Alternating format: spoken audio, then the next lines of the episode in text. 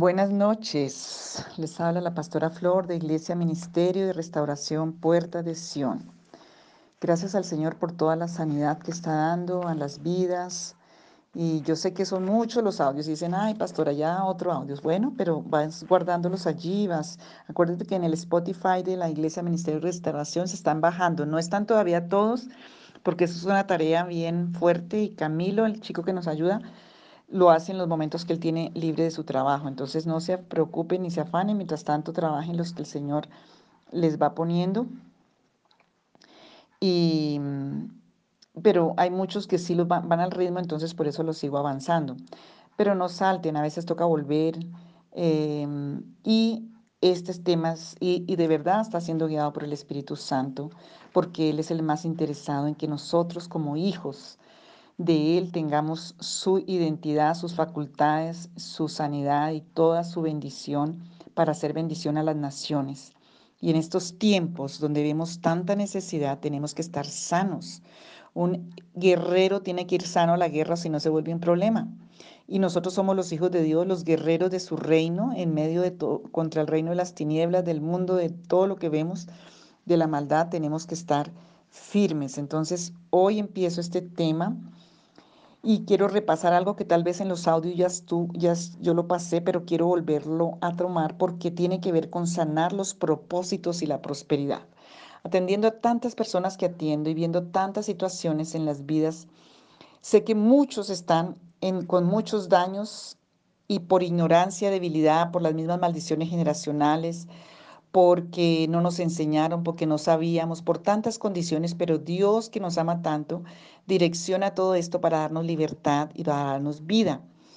Eh, muchos han entrado en crisis en, audios y si tienen reacciones físicas y entran en crisis es porque ahí eso, una cirugía no es todo lindo, no es como irnos a, de, camping o de paseo y qué rico, no, uno cuando va a una cirugía al hospital no es tan chévere, ¿cierto? Pero qué tal si no, no va a la cirugía que necesita. Entonces a veces estos temas son profundos, sobre todo los de la amargura, sobre todo los del perdón, sobre todo los de quebrantando maldiciones generacionales, sobre todo esto, pero son cirugías profundas de esos tumores en el alma y en el espíritu con que Satanás te está robando la vida, los propósitos, la prosperidad, el llamado, el avance, tu familia, tu propia vida, tu propia salud. Entonces, míralo desde el punto de vista de la palabra y por eso hay tanta palabra en estos audios para que tú sigas con la palabra, porque la palabra es la que te va a sanar, el Espíritu Santo, no es la pastora Flores, es el Espíritu Santo a través de la palabra y la gloria del Señor, que nos permite eh, y nos da para que nosotros demos. Entonces, hoy para este tema, para poder sanar los propósitos y la prosperidad, tenemos que sanar algo que Dios nos dio, que es una facultad para gobernar la parte de la conciencia, la parte de la mente. Es esa, esa fuerza que nos dio Dios en nuestra, en nuestra vida em, para que nosotros podamos hacer los propósitos para poder nosotros em, cumplir con la fuerza lo que Dios ha determinado. Entonces, em, va a estar este tema con muchas citas. Em, es una facultad que Dios nos dio en nuestro organismo. Está ubicada en el alma y está también ubicada en el cuerpo y está ubicada en el espíritu. En la Biblia se llama la cerviz. Y hay varios, varios pasajes que hablan de esto. Y Dios nos dio esa fuerza para decidir, para escoger, para elegir, para disponer y determinar de acuerdo a la aquiescencia de Dios, quiere decir a la voluntad aprobada por Dios. La voluntad que permanece y la voluntad que Dios ha diseñado para nosotros. Entonces este tema va a tener bastante eh, profundidad y vamos a orar para que el Señor te ayude a entenderlo. Padre, yo oro por cada uno que necesita salir de tantos yugos, cargas, aún cargas falsas, ataduras y cadenas, fuerzas ajenas y malignas. Todo lo que esté sobre su voluntad, que está siendo como un peso, que está siendo como una voluntad maligna aún, voluntad humana maligna, elementos ajenos y extraños que tienen a las personas postradas en cautividad, que no las deja levantar para entender, para conocer y para avanzar en el propósito que es bueno, agradable y perfecto, que nos va a llevar a la victoria, a la prosperidad aún, porque la prosperidad de Dios es diferente a lo que el mundo y la carne quieren.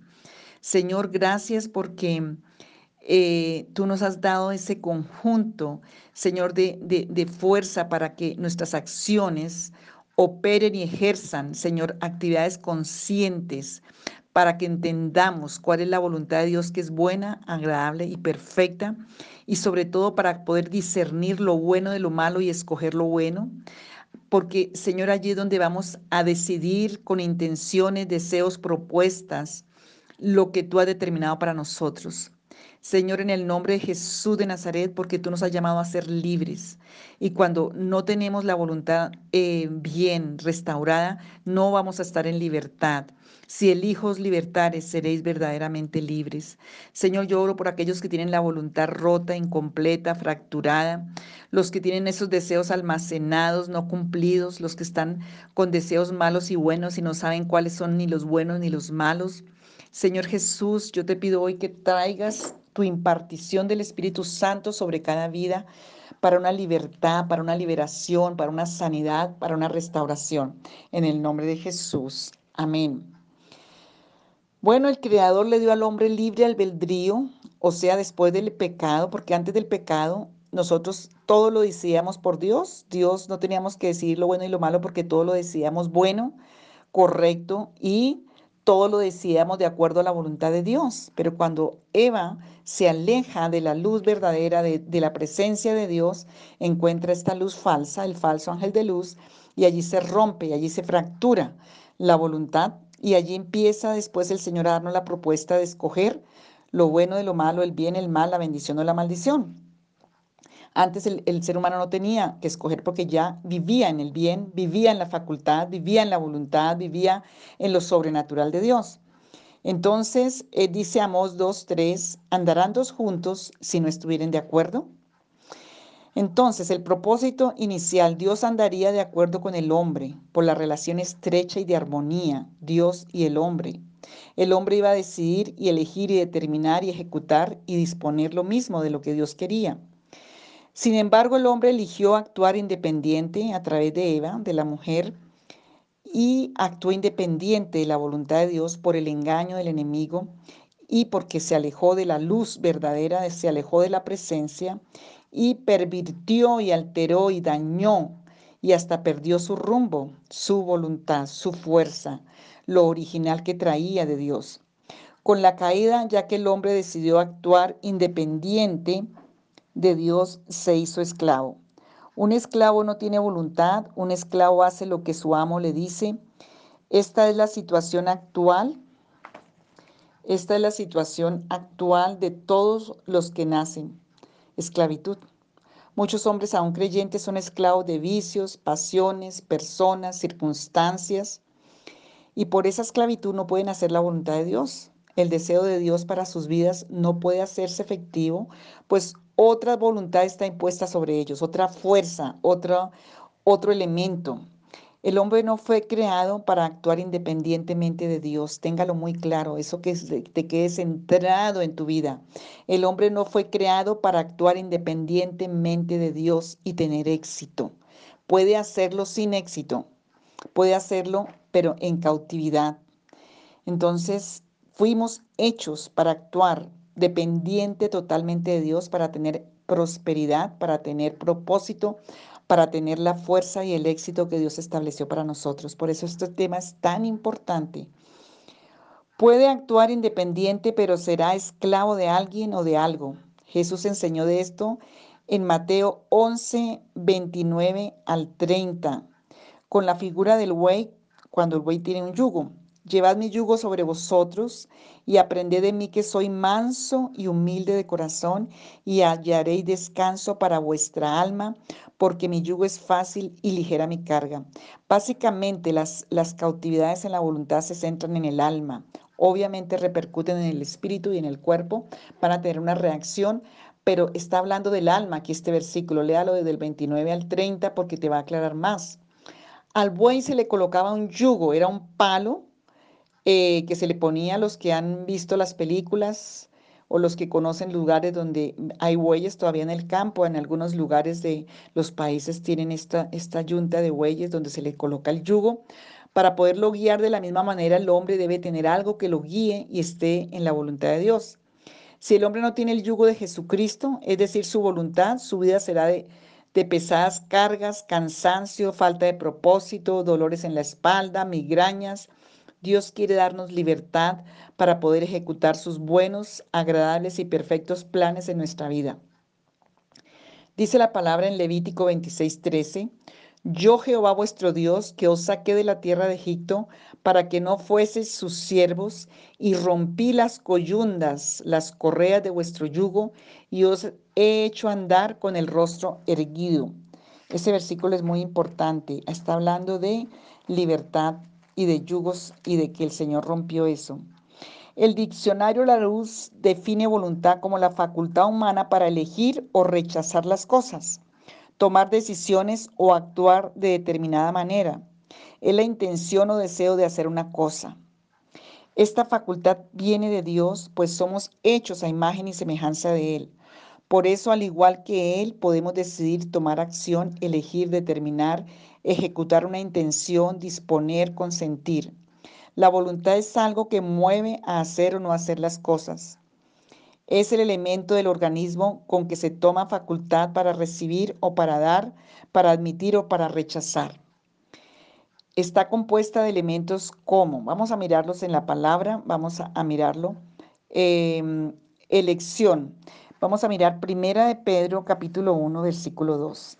Mire, y eh, cuando entiendes bien este tema, aún tu oración puede cambiar para muchas vidas. Yo pienso en padres, en esposas, que en vez de estar a veces haciendo unas oraciones que ni siquiera son bíblicas, el orar que el Señor quite los yugos de los hijos, que los desligue de yugos o los esposos o las esposas, que se rompa el yugo, que se pudra porque el Señor lo ha prometido, pues va a haber más libertad Elección, Primera de Pedro 1.2. ¿Qué dice Primera de Pedro 1.2? Es un elemento de la voluntad establecido por la palabra de Dios, de esa fuerza que Dios nos ha dado, pero que está perdida en muchas personas y tienen otras fuerzas ajenas y extrañas. Primera de Pedro 1.2. Dice así, eh, elegidos según la presencia de Dios Padre, en santificación del Espíritu, para obedecer y ser rociados con la sangre de Jesucristo, gracia y paz os sean multiplicadas. Aquí está hablando de la elección y la presencia de Dios es esa aprobación de la voluntad de Dios sobre nosotros, porque Dios dio, dice que elegidos según la presencia de Dios, Padre, en santificación del Espíritu para obedecer y ser rociados con la sangre de Jesucristo. La elección entonces tiene que ver con que nosotros podamos elegir de acuerdo a la presencia de Dios, o sea, a la voluntad de Dios, por la santificación del Espíritu y por la sangre de Jesucristo, y eso va a traer gracia, paz y se va a multiplicar el bien.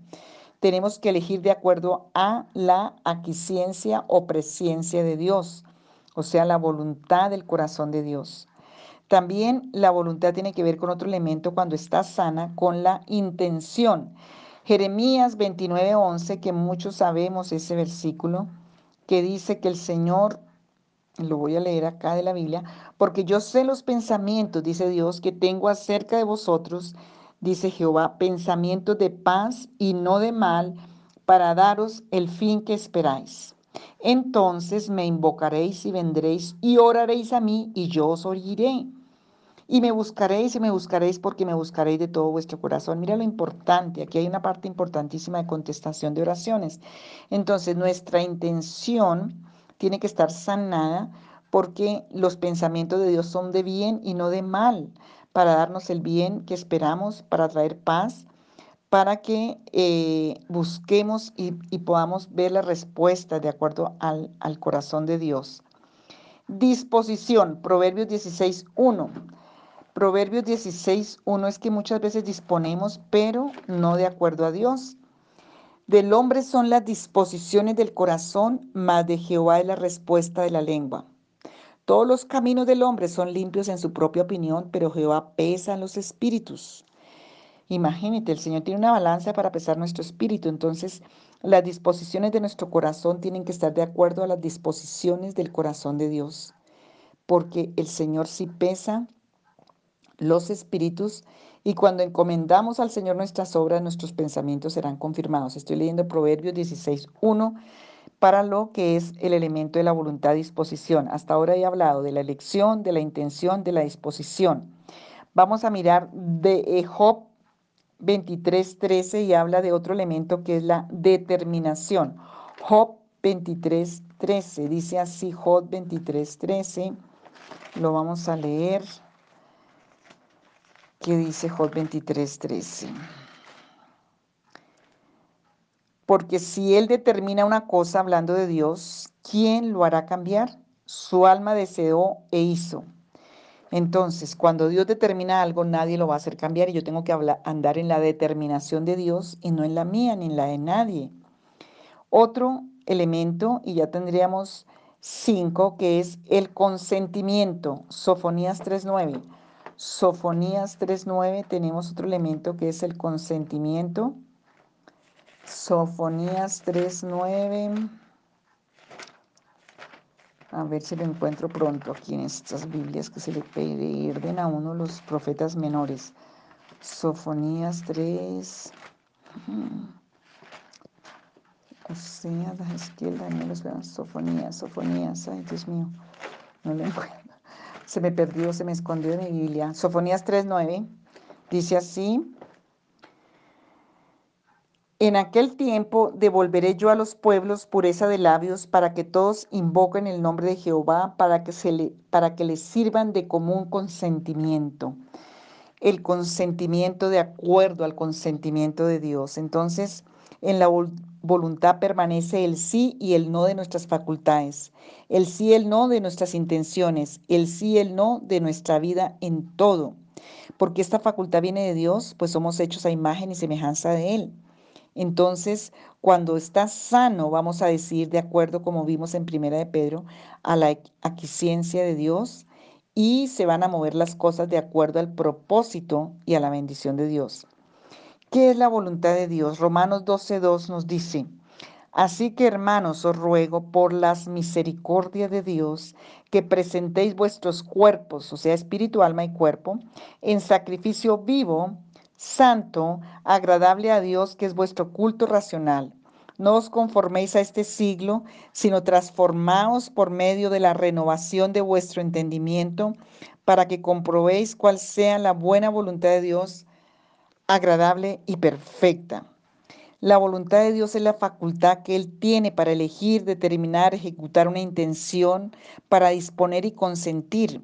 Esta voluntad tiene tres características, buena, agradable y perfecta, según este versículo de Romanos 12.2. Es decir, que lo que Él elige, o sea, Dios, determina y ejecuta y dispone, consciente es bueno, agradable y perfecto. Pensemos que si esta facultad de Dios tiene estas características, nuestra facultad debería tener las mismas. Es decir, lo que tú decides, lo que tú determinas, lo que tú consientes, eliges y dispones es bueno y es agradable y es perfecto de acuerdo a Dios. Pero en la realidad humana vemos que a veces eso no es así y vemos que nos equivocamos muchísimo. Y si no es así, esta facultad que Dios te dio está alterada. Por lo tanto, lo que Dios eligió, determinó, ejecutó y dispuso y consintió para ti, no se puede dar porque tienes alterada tu voluntad. Por eso es que tenemos que sanar. Entonces, ¿en qué parte de nuestro cuerpo está la voluntad? Bueno, vamos a mirar Mateo 11, 29 y 30, ya di la cita. La voluntad no es solo una facultad, es una parte de nuestro organismo también. Está ubicada en el alma y físicamente se manifiesta en la cerviz, que es la parte donde le ponían al buey el yugo, o sea, en la nuca, en esa parte sobre los hombros y la nuca, se llama cerviz en la Biblia. Es el enlace entre la cabeza y el cuerpo. La cabeza diríamos que es la torre de control del organismo. Entonces, el yugo tiene un lugar de posición en la nuca Y para ciertas actividades, el trabajo, el yugo se le pone al animal para el trabajo. El Señor Jesucristo tenía su yugo. Él dijo, póngase en mi yugo. Como figura vemos dos toros que le ponen un palo atravesado y se lo ciñen, o sea, se lo amarran bien fuerte, y va a caminar a la guía del agricultor. El yugo se le pone a dos toros para que trabajen juntos. El pueblo de Israel era duro de cerviz. Les gustaba ponerse en yugos que no eran de ellos. Miremos Éxodo 32.9 en Éxodo 32.9 vamos a ver esta, esta palabra. Éxodo 32.9. Dijo más Jehová a Moisés, yo he visto a este pueblo que por cierto es pueblo de dura cerviz. Ahora pues déjame que se encienda mi ira en ellos y los consuma, y de ti haré una nación grande. Y el 8, pronto se han apartado del camino que yo les mandé, se han hecho un becerro de fundición y lo han adorado y le han ofrecido sacrificio y han dicho, Israel, estos son tus dioses que te sacaron de la tierra de Egipto. Dijo más Jehová a Moisés, yo he visto a este pueblo, que por cierto es pueblo de dura serviz, algo que endurece la voluntad y la servicio es la idolatría, la desobediencia, contumaces y rebeldes, dice la palabra. ¿Por qué está en la cerviz es el enlace del cuerpo y la cabeza. Miremos esta palabra, dice Jesús señala sobre esto los, a los fariseos, porque también está en Mateo 23, 4. Dice, porque atan cargas pesadas y difíciles de llevar y las ponen sobre los hombres de los sobre los hombros de los hombres, pero ellos ni con un dedo quieren moverlas. Mateo 23, 4. Era la religiosidad y todo lo que era la ley que ponían los fariseos sobre las vidas, pero era algo que era hipócrita y que no era, ellos no lo cumplían. Ahora pues, ¿por qué tentáis a Dios poniendo sobre la cerviz de los discípulos un yugo que ni vuestros padres ni vosotros hemos podido llevar? Hechos 15, 10, hablando de la circuncisión y de todas las obras de la ley de, cosas externas, pero no del corazón. Entonces esto indica que otras personas pueden imponer su voluntad sobre la nuestra, imponer sus ideas, imponer sus deseos, imponer sus decisiones, al punto de que perdemos nuestra voluntad y hacemos lo que no queremos y por supuesto lo que no es la voluntad de Dios. Y eso es muy común. Familias, relaciones, personas en las iglesias como una toma corriente, la voluntad de Dios debe ser insertada en nuestra cerviz para poder hacer la voluntad de Dios. Si en nuestra cerviz hay otra voluntad impuesta, Dios no podrá implantar la suya. Por eso es tan importante este tema y voy a ir despacito hasta que tú lo entiendas. Por ejemplo, el individualismo es evidencia de la voluntad afectada, pues no permitirá que se le ponga el yugo con otro o de Jesucristo o con el de Cristo, donde dos o tres se ponen de acuerdo. A los discípulos Dios les mandó de dos en dos, Moisés y Aarón, y estaban haciendo una labor. Al traer el yugo de Jesús me convierto en esclavo porque el yugo esclaviza. Por eso Pablo decía de él como siervo de Jesucristo. El título de siervo de Dios debe tomarse en su verdadera dimensión, ya que hay muchos que ven este título como algo de autoridad, como un diputado, como si fuera el gran terrateniente o distinguido jerarca.